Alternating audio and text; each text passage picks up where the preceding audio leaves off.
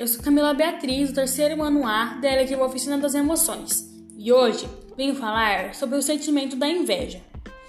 A inveja, ou então como conhecemos, dor de cotovelo, é um sentimento de querer algo que não seja seu. A inveja está ligada aos ciúmes, no momento que produz desgosto ou tormenta um indivíduo que almeja possuir algo que pertence a outro indivíduo. Para a Igreja Católica, a inveja é um pecado capital e para quem acredita, o olho grego pode proteger dos maus olhados.